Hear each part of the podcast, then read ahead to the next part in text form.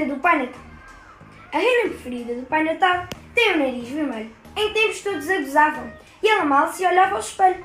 Para fazer chegar os presentes às crianças, foi chamada a conduzir o trenó. O seu nariz iluminou a neve ao som do ho ho ho. O seu pano fraco tornou-se a sua mais-valia. O seu nariz brilha no escuro e assim ela salvou o dia. A nona reina do Pai Natal passou assim a ser a primeira. Rodolfo tornou-se uma lenda de boas novas mensageira.